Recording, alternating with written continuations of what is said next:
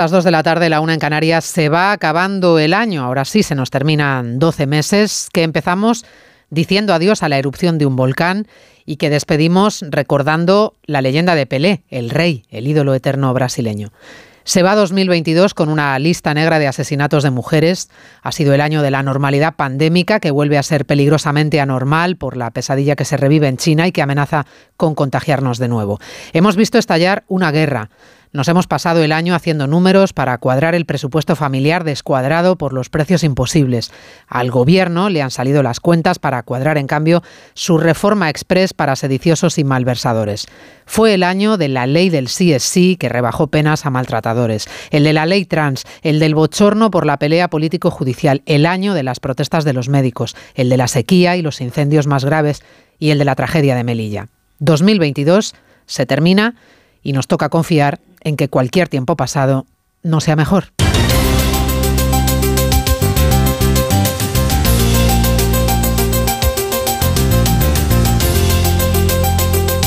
En Onda Cero, Noticias Mediodía.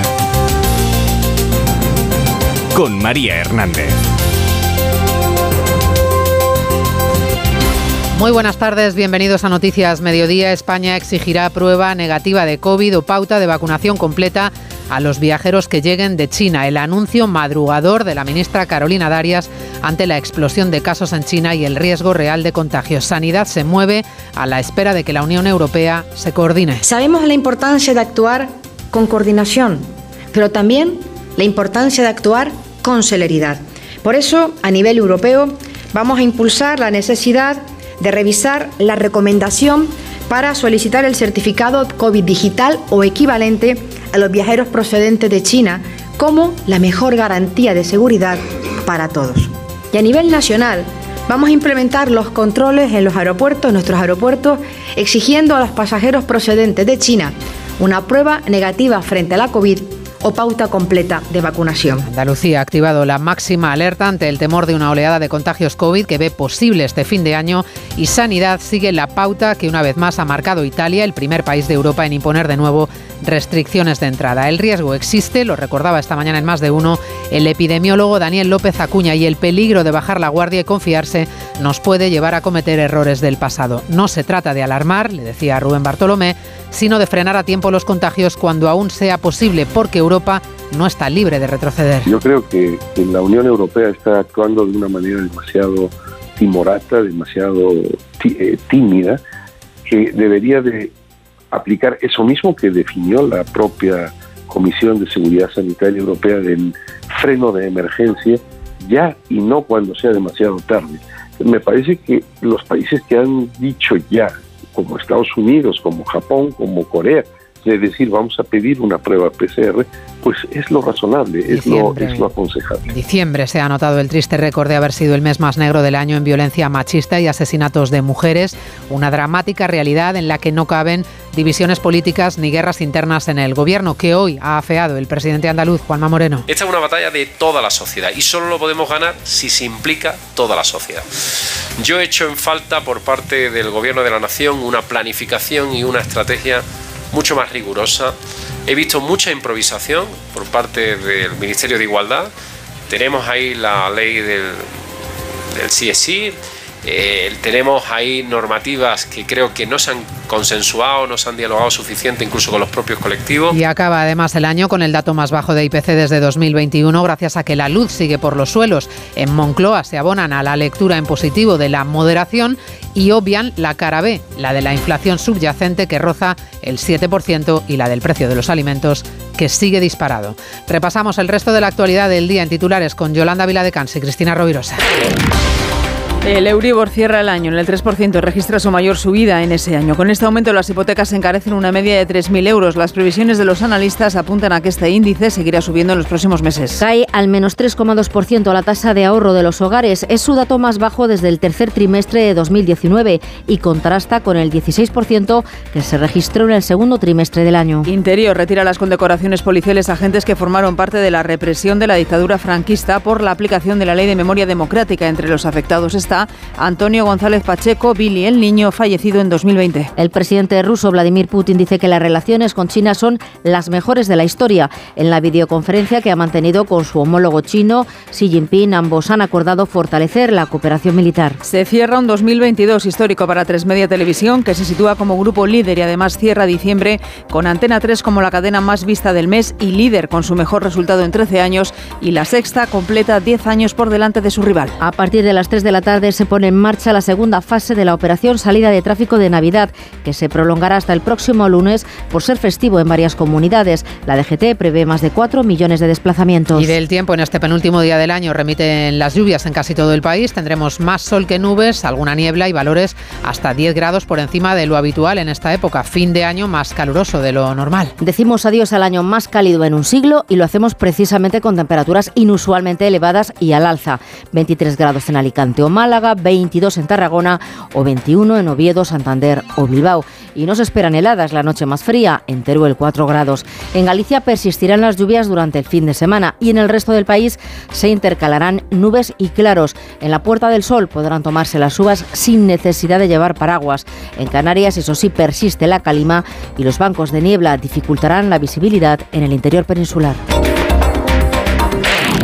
Dos cositas. La primera, me has subido el precio de mi seguro aunque yo nunca he dado un parte. La segunda, yo me voy a la mutua. Vende a la mutua con cualquiera de tus seguros y te bajamos su precio sea cual sea. Llama al 91 555 5555 91 555 5555. Por esta y muchas cosas más, vente a la mutua. Condiciones en mutua.es. ¿Las uvas? Preparadas. ¿El cava? Preparado. ¿Las campanadas? Preparadas. ¿Y el vestido? Cristina Pedroche y Alberto Chicote. Esta noche vieja Despide el año con nosotros. en Antena 3. La tele abierta. ¿Sabes esa americana de lentejuelas que te compraste porque es moderna pero elegante, atrevida pero lo justo, que te queda perfecta de hombros, mangas y combina de maravilla con tu pantalón favorito, pero que solo te has puesto una vez y en casa? Sácala a la calle, anda, que seguro que triunfas. Porque todo se merece una segunda oportunidad. Este 6 de enero, dásela también a tus sueños. Sorteo del Niño de Lotería Nacional con 700 millones en premios. Loterías te recuerda que juegues con responsabilidad y solo si eres mayor de edad. En Onda Cero, Noticias Mediodía, con María Hernández.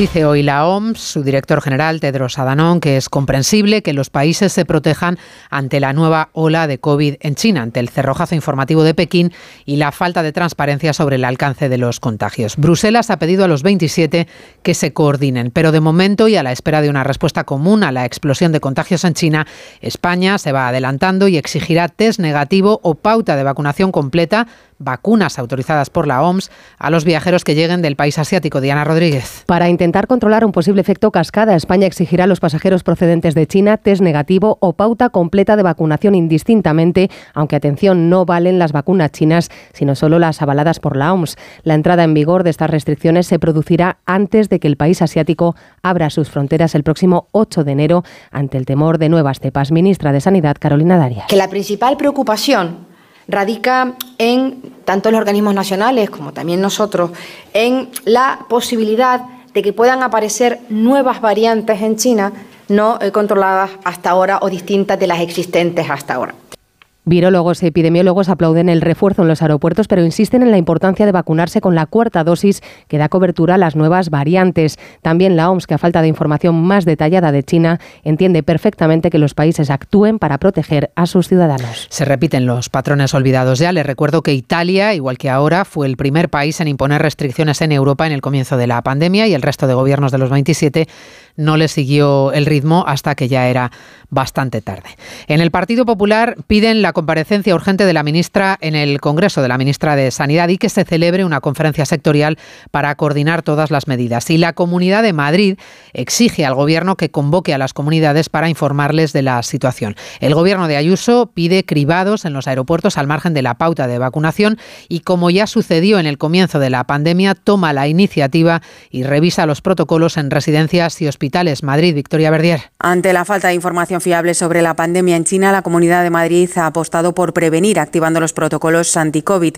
En los hospitales se harán PCRs a los casos sospechosos con vínculos asiáticos y se analizarán posibles nuevas variantes. El Zendal está preparado por si hiciera falta con 400 camas y las residencias de mayores en prealerta, fase que no implica, ha explicado el consejero Ruiz Escudero, restricciones a las visitas en plena Navidad. Esas medidas no condicionan las visitas a los, a los familiares eh, sigue, siendo, sigue siendo obligatorio el uso de mascarilla y no eh, genera eh, cribados adicionales. Además, se iniciará una campaña de captación para reforzar la cuarta dosis de la vacuna que en las residencias ya se ha inoculado al 96,4% de los mayores. La Comunidad de Madrid llama a la tranquilidad desde el control y reconoce el consejero que no se esperan repuntes de COVID en Nochevieja.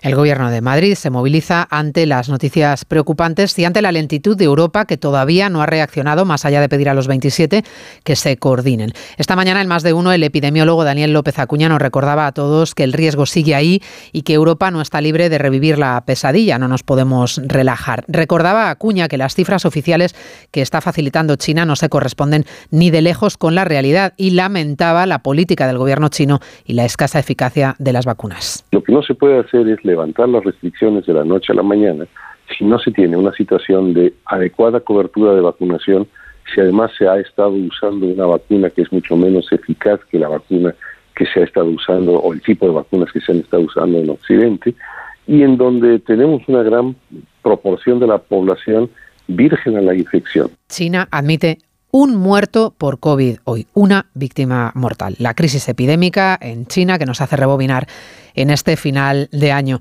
Un año que si por algo vamos a recordar va a ser además por los equilibrios que miles de familias tienen que hacer para llegar a fin de mes, para cuadrar el presupuesto y para afrontar los gastos disparados de la cesta de la compra.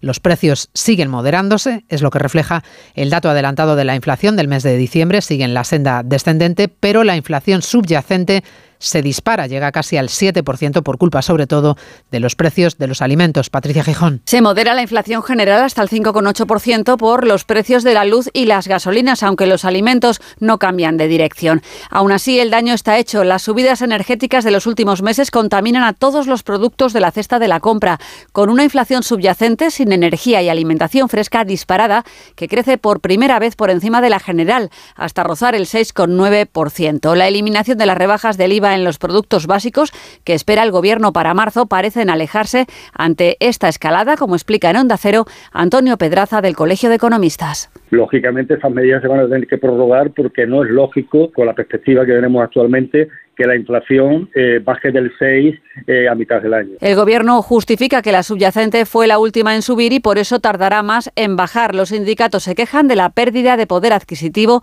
y piden subidas salariales. Con el fin de año están de enhorabuena, por cierto, los empleados de Mercadona porque el comité de dirección ha aprobado subir el sueldo a la plantilla de acuerdo con el IPC. La medida va a entrar en vigor en la nómina del mes de enero. El que se haya dejado para hoy la compra de la cena de Nochevieja va a tener complicado comprar determinados productos sin dejarse medio sueldo. Nos hemos dado una vuelta por un mercado gallego en Coruña para comprobar cómo lo llevan los bolsillos de los consumidores. Redacción en Galicia, Pilar Ozores. Hay pescado y marisco en la plaza a pesar del mal tiempo de los últimos días. Hoy incluso está activada la alerta amarilla en la costa por vientos de más de 80 kilómetros y olas de 6 metros de altura. Sin embargo, aunque hay menos que otros días, las placeras aseguran que se mantienen los precios. La almeja no, está a 29, muy buena, porque a ver, es una almeja de carril blanca buenísima y después tiene a 34 y a 40. Pero mm, por llevarla más grande no quiere decir que le vaya a salir mejor. La pequeña sale espectacular igual. ¿eh? El berberecho sí que va un poco más caro, es muy bueno, pero tiene muy buen tamaño, ¿eh? a 16 y a 19. Y después la volandeira de aquí, pero cuesta conseguirla porque hay muy poca. Eh, va el kilo a 22. Queda todavía un día para hacer compras, pero desde el mercado de San Agustín no esperan muchas de última hora. Destaca que hacen más caja en Nochebuena porque en fin de año cada vez más gente lo pasa fuera y compra menos. Así desde luego es complicado ahorrar y de hecho el Instituto Nacional de Estadística ha confirmado hoy que la tasa de ahorro de los hogares se ha situado en el 5,7% de su renta disponible en el tercer trimestre del año, casi tres puntos menos que en el trimestre anterior. Hace cuatro años que no ahorrábamos tampoco y no es de extrañar teniendo en cuenta que una buena parte del sueldo se va en pagar las hipotecas y que la política monetaria de subida de tipos del Banco Central Europeo para frenar la inflación va a poner en serios apuros euros a muchas familias. Revisar la hipoteca este mes, en diciembre, supondrá unos 250 euros más al mes. Caridad García. Rally histórico el del Euribor en 2022. Nunca antes subió tanto en tan poco tiempo. El principal índice al que se referencia en la mayoría de las hipotecas arrancaba el año en negativo y lo cierra por encima del 3%. El horizonte además apunta a nuevas subidas. Cristina Arias, directora de estudios de la Sociedad de Tasación. Va a depender de cómo evolucione la inflación y si es cierto que los, los bancos centrales están intentando controlar las expectativas para que no se caigan en una espiral inflacionista. Sí que veremos subidas en 2023. El último boletín de TINSA constata una subida en los precios de la vivienda nueva y usada en la parte final del año del 8,8%. Los expertos auguran que el descenso de la inflación produzca un ajuste del inmobiliario en términos reales para 2023. Noticias Mediodía. En BP creemos que te mereces más, sin más. Por eso con el programa Mi BP ahorra hasta 40 céntimos por litro en cada repostaje y disfruta de muchas más ventajas cada vez que utilizas tu tarjeta Mi BP. Vive el viaje de tu vida con BP. Válido en Península y Baleares. Incluye la bonificación del gobierno. Consulta condiciones en vibp.es. En Dazón comienza la parte de la temporada que más nos gusta, la de los goles y paradas que valen ligas enteras, la de los partidos que hacen historia. La Liga Santander y la Premier League vuelven a Dazón, ahora desde 19,99 euros al mes. Comunicado de los Reyes Magos. Ya está bien de dejarnos en el árbol peladillas y anís.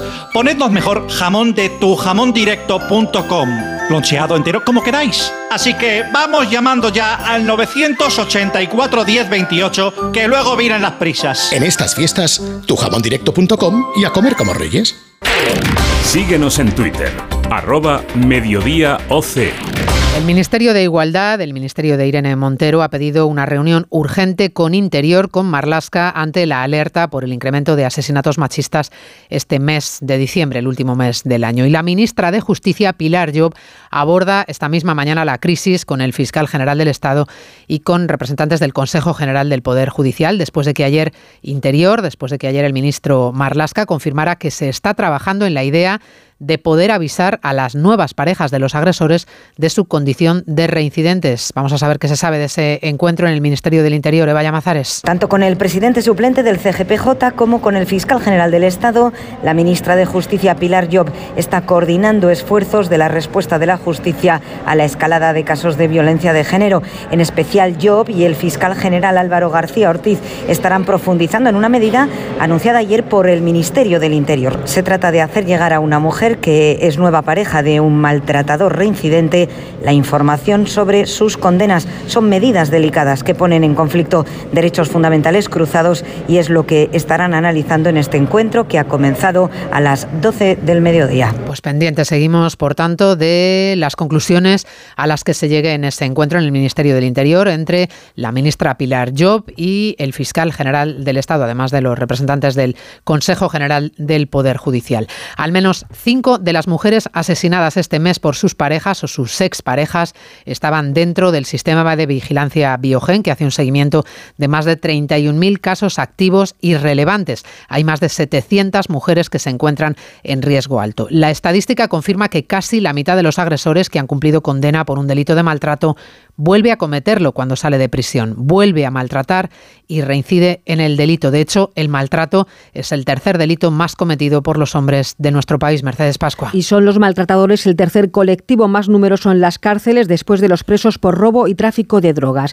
Son los maltratadores casi el 10% del total de la población penitenciaria, según un informe de instituciones penitenciarias. En las cárceles españolas hay cerca de 7.200 presos condenados por violencia de género. Ocho de cada diez sentencias contra maltratadores fueron condenatorias. Avisar a otras mujeres de que sus nuevas parejas son maltratadores, tal y como estudia Interior, no es tan sencillo como ha asegurado en Onda Cero el abogado penalista David Aunque pueda servir como medida de prevención para las mujeres y de presión contra los maltratadores, yo creo que existe riesgo de que la adopción de esta medida pueda colisionar con el derecho a la intimidad de estas personas y no descarto que en algún momento el Tribunal Constitucional sea llamado a pronunciarse al respecto. Las denuncias machistas han subido un 10% en el último trimestre del año. Tres de cada cuatro son presentadas por la propia víctima. Datos de igualdad que acabamos de conocer han hecho públicas las víctimas de diciembre, 11 mujeres asesinadas, con la última, la chica de Vallecas de 20 años, asesinada por la expareja de su, de su madre. Existían denuncias previas. Las 2 y 20, la 1 y 20 en Canarias, cambiamos de tema y nos,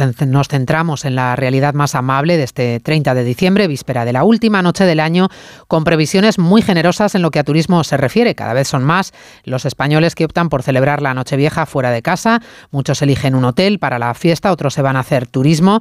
Sea como fuera, previsiones de ocio nocturno y turismo en niveles de prepandemia. Se espera lleno total en los alojamientos rurales en Cataluña. Redacción en Barcelona, Ricard Jiménez. La previsión es que las discotecas y las salas de baile estén completamente llenas. Por el momento se han vendido un 75% de las entradas anticipadas, pero desde el sector esperan colgar el cartel de sold out. De hecho, sería el cierre perfecto para un gran año de recuperación. Son declaraciones en Onda Cero del presidente del gremio de discotecas de Barcelona, Ramón Mas. Yo en general... Puedo asegurar que este 2022 es un gran año, mejor que el previo a la pandemia y la previsión es buenísima. En Cataluña y en toda España puede ser el mejor fin de año de los últimos 15. Eso sí, hay quien prefiere pasar un fin de año rodeado de los suyos pero lejos de casa. Por este motivo, el sector del turismo ha asegurado a Onda Cero que durante este fin de semana llegarán al pleno de ocupación, excepto cancelaciones de última hora por gripe, COVID u otras causas. Va a ser la primera noche vieja sin restricciones después de dos años de pandemia y se esperan fiestas multitudinarias como las de antes de la crisis del COVID. Más de 6 millones de personas se calcula que van a celebrar el año nuevo en locales de ocio, que van a reforzar sus plantillas por la gran cantidad de público que se espera. Las organizaciones de consumidores recuerdan que se deben cumplir todas las medidas de seguridad y piden a las comunidades que garanticen que se respetan los aforos. Redacción en Andalucía, Rafaela Sánchez. La Federación reclama a ayuntamientos y comunidades autónomas controles exhaustivos para evitar irregularidades y prevenir accidentes derivados del exceso de aforo. Piden también que se controle la misma noche el del día 31 para clausurar los que sean locales clandestinos y garantizar que los legales cumplen los requisitos de salubridad y seguridad. Rubén Sánchez, el presidente nacional de Facua. Es fundamental que los inspectores, que los policías municipales visiten todas las fiestas en cada localidad para controlar si se superan los máximos de aforo, si se está poniendo en riesgo la vida de la gente para proceder a desalojos y que luego se lleve a cabo una sanción. Facua recomienda a los usuarios que se aseguren que los locales tienen salida de emergencia suficientes y utilizables, también extintores, entre otros requisitos. En la Puerta del Sol de Madrid ya está diseñado el operativo de fin de año para las uvas de mañana y para las preuvas de esta noche. Despliegue policial de agentes para controlar los accesos y para garantizar que todo el mundo tiene la fiesta en paz. Madrid, Marisa Menéndez. Todo preparado aquí en la Puerta del Sol para las preuvas de esta noche que como todos los años se celebran como anticipo de las campanadas de mañana. El dispositivo de seguridad con cerca de 600 agentes de la Policía Nacional y Municipal comenzará sobre las 9 de la noche, explica Silvia Pérez, portavoz de la Policía Nacional, con el desalojo de la plaza. A las 20.50 horas procederán al total desalojo de la Puerta del Sol para que se puedan realizar las funciones de limpieza correctamente. Se realizará una inspección exhaustiva de la zona para evitar que quede algún objeto que pueda alterar el orden público. Finalizada esta inspección, se permitirá el acceso a la plaza. Habrá unos prefiltros y unos filtros en las inmediaciones de la plaza donde los agentes vigilarán que se cumple el aforo y que nadie introduce objetos peligrosos. Noticias Mediodía. Onda Cero. Oye, menos mal que esto iba a ser una cenita de amigos, porque al final nos hemos juntado 9 millones de personas. Pues lo normal, si es que es la cantidad de gente que pasa por Antena 3 cada día. Pero bueno, cabemos todos. Ya, ya, si eso está muy bien, pero ya verás cuando le digamos al camarero que pagamos por separado. Sea como sea, si vengas con quien vengas, tú también estás invitado a la Navidad de Antena 3, porque tenemos de todo y para todos. Antena 3, la tele abierta. El mundo del fútbol vive hoy una jornada de luto después del fallecimiento de una de sus grandes leyendas, el brasileño Pelé. Oscar Conde, buenas tardes. Buenas tardes, María. Desenlace que se esperaba ya desde hace días. Llevaba Pelé de 82 años, un mes ingresado en un hospital de Sao Paulo sin responder al tratamiento contra ese cáncer que le fue diagnosticado hace algo más de un año. Llora Brasil la marcha de su leyenda. El próximo lunes previsto el funeral en el Estadio del Santos. Su equipo de toda la vida el martes será enterrado en esa misma localidad al sur del país en la más estricta intimidad por petición expresa de la familia. Familia. La muerte de Pelé supone el adiós del considerado por muchos mejor jugador de la historia, multitud de mensajes de pésame en redes sociales, tanto de clubes como de deportistas, entre ellos destacar el de su compatriota Neymar, antes de Pelé el 10 era solo un número, antes de Pelé el fútbol era solo un deporte, escribía el futbolista del Paris Saint-Germain. Lo cierto es que Pelé es el único jugador que ha sido capaz de conquistar tres mundiales, con más de 1.200 goles en una carrera que discurrió casi en su totalidad en el Santos, solo un par de años antes de su retirada militó en el Cosmos de Nueva York, pero nunca emprendió aventura en Europa. Un Pelé al que pudimos escuchar en Onda Cero hace siete años en una entrevista en la que explicaba así ¿Por qué nunca aceptó esas ofertas de grandes equipos europeos? Muchas propuestas para Barcelona, para Madrid, Bayern Múnich, Milan, más me quedé ahí porque estaba bien. Y cuando yo salí para New York Cosmos, para promover el fútbol y dar no, clínicas a los niños en las escuelas y, y, aprender un poco de inglés. Por eso que yo salí de Santos, si no, no saliría nunca de Brasil. La noticia del fallecimiento de Pelé llega en plena disputa de la última jornada de Liga del año, que se va a completar mañana con tres partidos. Real Sociedad Osasuna, con el regreso de Oyarzábal a la lista Donostiarra nueve meses después, el Villarreal Valencia y el derby entre Barcelona y Español, que finalmente sí va a poder jugar Lewandowski después de que el Tribunal Central Contencioso de Madrid haya concedido una medida cautelar a la sanción impuesta por el TAC. Xavi Hernández. Lo hemos sabido prácticamente cuando estábamos acabando el entreno. De hecho, hemos planteado toda la semana diferentes opciones sabiendo que no podíamos contar con él. Que lo sepamos un día antes no es el mejor timing para nosotros. Veremos la cautelar que acaba decidiendo, pero para mí es una sanción desproporcionada totalmente. Tres partidos por un gesto. Tres partidos para un gesto, ¿no? También ha recibido hoy en el Barça el alta médica el uruguayo, Araujo, que entra en la lista. Jornada de liga que viviremos hoy en Radio Estadio desde las 5 con cuatro partidos. Getafe Mallorca, Cádiz Almería, Celta Sevilla y Valladolid Real Madrid. Recordar que ayer se jugaron el Girona 2, Rayo Vallecano 2, el Betis 0, Atlético de Bilbao 0 y el Atlético de Madrid 2, Elche 0. Triunfo rojiblanco con los goles de Morata y Joao Félix, gran protagonista del partido. El canterano Pablo, Pablo Barrios, titular, asumió galones y dirigió con maestría al equipo. Así habla Simeone de la irrupción del joven jugador. Es un chico que juega la pelota sin miedo a jugar, con personalidad, con responsabilidad, con sacrificio, con visión de juego. Y el chico tiene unas condiciones muy buenas. Ojalá que lo podamos acompañar, no apurarlo. Hay un jugador de fútbol que va a crecer, quiere aprender y ojalá que mantenga sobre todo la humildad que tiene. Y en baloncesto tenemos hoy cita con presencia española en la Euroliga. Visita el Barcelona al Estrella Roja. Ayer Basconia ganó al Real Madrid. El Valencia cayó en cancha del Milán. Y en la Liga CB, dos partidos cierran hoy el año. Fue Labrada Obradoiro y Manresa Girona. Aquí estoy en el pueblo viendo la casa de mi abuela. La verdad es que está como la recordaba. Ya sé que lo hemos hablado y que debemos tenerlo todo muy bien organizado. Pero en 2023 me gustaría que nos viniéramos a vivir aquí con los niños.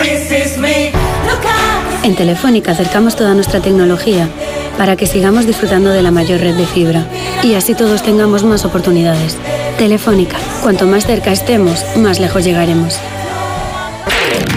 Onda Cero. Noticias Mediodía. Todos los dirigentes de la Santa Sede, todos los cardenales, están regresando a Roma ante las noticias preocupantes sobre el estado de salud del Papa emérito Benedicto XVI. Se ha convocado esta tarde una misa en la Basílica de San Juan de Letrán, la Catedral de Roma, y el Vicariato ha invitado además a toda la comunidad eclesial a unirse en una oración por Benedicto XVI. Corresponsal en Roma, Darío Menor. El Papa Benedicto XVI se mantiene estable dentro de la situación de gravedad en que se encuentra hasta el punto de que, según la prensa alemana, habría rechazado ser ingresado en un hospital porque prefiere pasar los que pueden ser sus últimos días en su propia casa, el monasterio situado en los jardines vaticanos, donde vive desde poco después de que se hiciera efectiva su renuncia al pontificado hace ya cerca de 10 años. Allí recibe atención sanitaria constante por parte de su médico personal y de un religioso que es enfermero. Esta tarde se celebra una misa en la Basílica Romana de San Juan de Letrán para pedir por el Papa emérito. Christmas, there is just one thing I need. And I don't care about the presents underneath the Christmas tree. I don't need to hang a stocking there upon the fireplace. Santa Claus will make me happy with a toy on.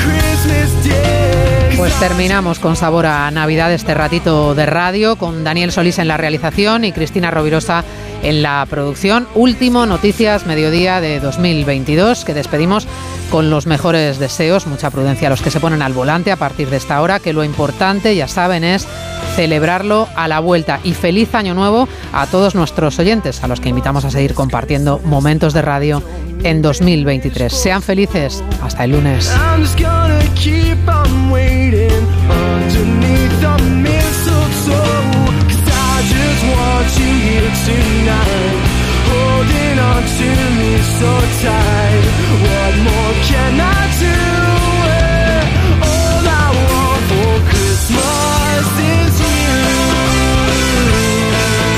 Onda Cero, Noticias Mediodía, con María Hernández.